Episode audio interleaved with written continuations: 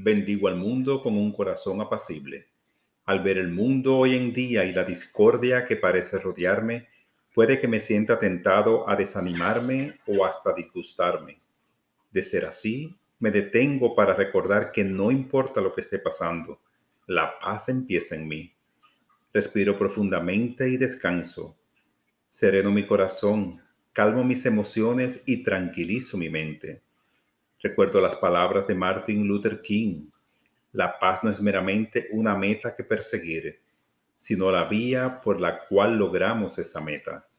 Esas palabras inspiradoras me mantienen centrado y comprometido a permanecer en paz. No importa cómo decida relacionarme con el mundo a mi alrededor, me elevo por encima del conflicto y encarno la paz. Que en el corazón de ustedes gobierne la paz de Cristo, a la cual fueron llamados en un solo cuerpo, y sean agradecidos. Colosenses 3:15